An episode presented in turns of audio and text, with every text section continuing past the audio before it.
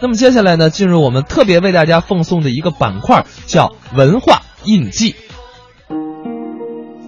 有啊有，有啊游，游到哪不求，哪不得无名的手，哪叫你来送送礼物来呀？欢迎来到上海虹桥站。这里就是上海，有张爱玲心中活色生香的老宅，也有王安忆笔下流言传得飞快的弄堂。它既现代又传统，既摩登又市井。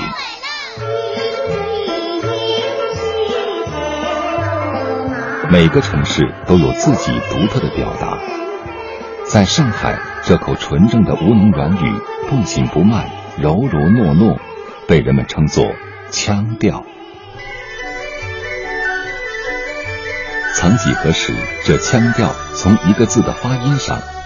本地人就能敏感的知道你是否属于这座城市。满大街没有太多的人说外地话，你不学上海话，你购物会有问题吧？售货员都是听得懂普通话的，但是他一听你说的时候，他肯定会有点怠慢，觉得侬是哪里人，对吧？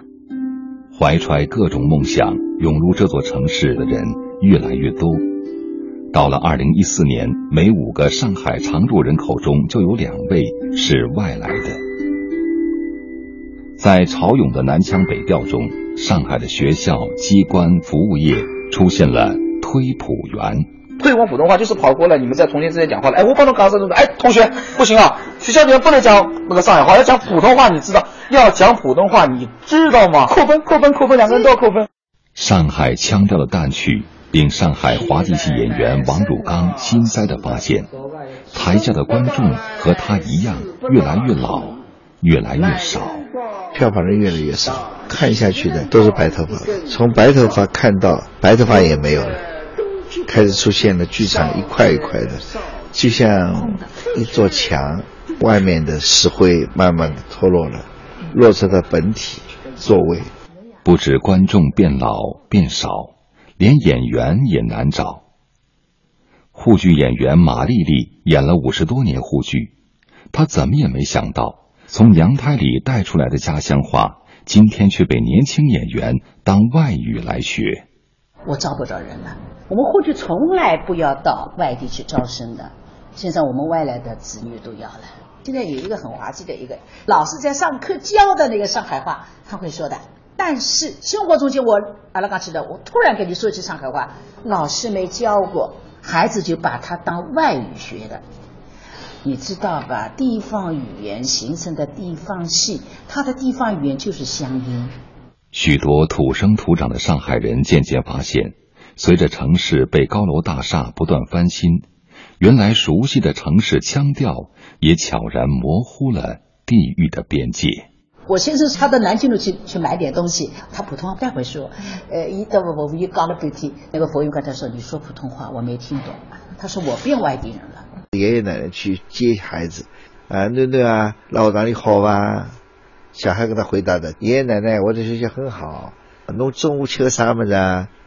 我今天中午吃的是红烧大排，你要多吃点哦。慢慢慢，这爷爷也也说起了普通话了，所以这个环境带过去了。那些记忆里儿时的乡音俚语，如今被挤进了尚待拆迁的几条弄堂，留在怀旧的人的心里。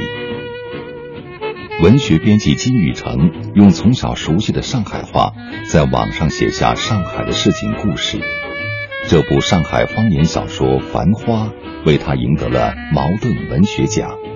方言是像一条河，它每天都在变，但是它生命力非常强。而文学的其中一个功能就是把时间、语言、人物固定下来。啊，我们过了很多年看，哦，原来那个时候是这样的。您做的事情就相当于是把语言这个河流选取了一个节，哎，对的，横断面，让我们看到当下的上海话上海。我的目标是，你只要是上海人，心里边就是用上海话念完这本书。普通话的读者呢，你肯定不知道上海话的味道，但是可以完全读完。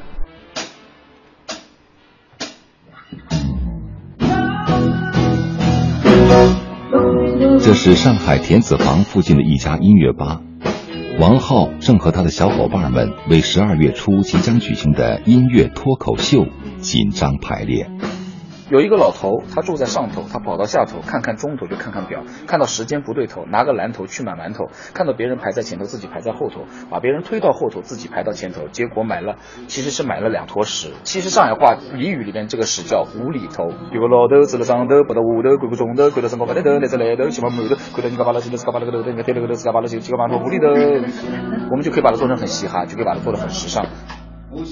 这是一个人们眼里地地道道的时尚青年，他爱赛车，爱拳击，唱摇滚。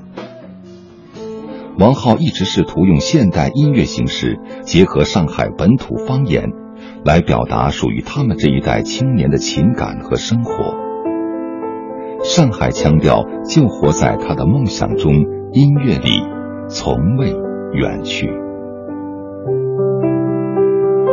我们上海人的上海话呢是蛮爽的，他不做作，嗲，他的语气很嗲。还有一种就是味道，味道老嗲了，就是很活，造词的常常是很活。上海话这一个字，灵，灵气的灵。我们讲颜色，红就是红，上海叫血血红，白血血白，黑没吃黑，绿碧碧绿，黄辣辣黄。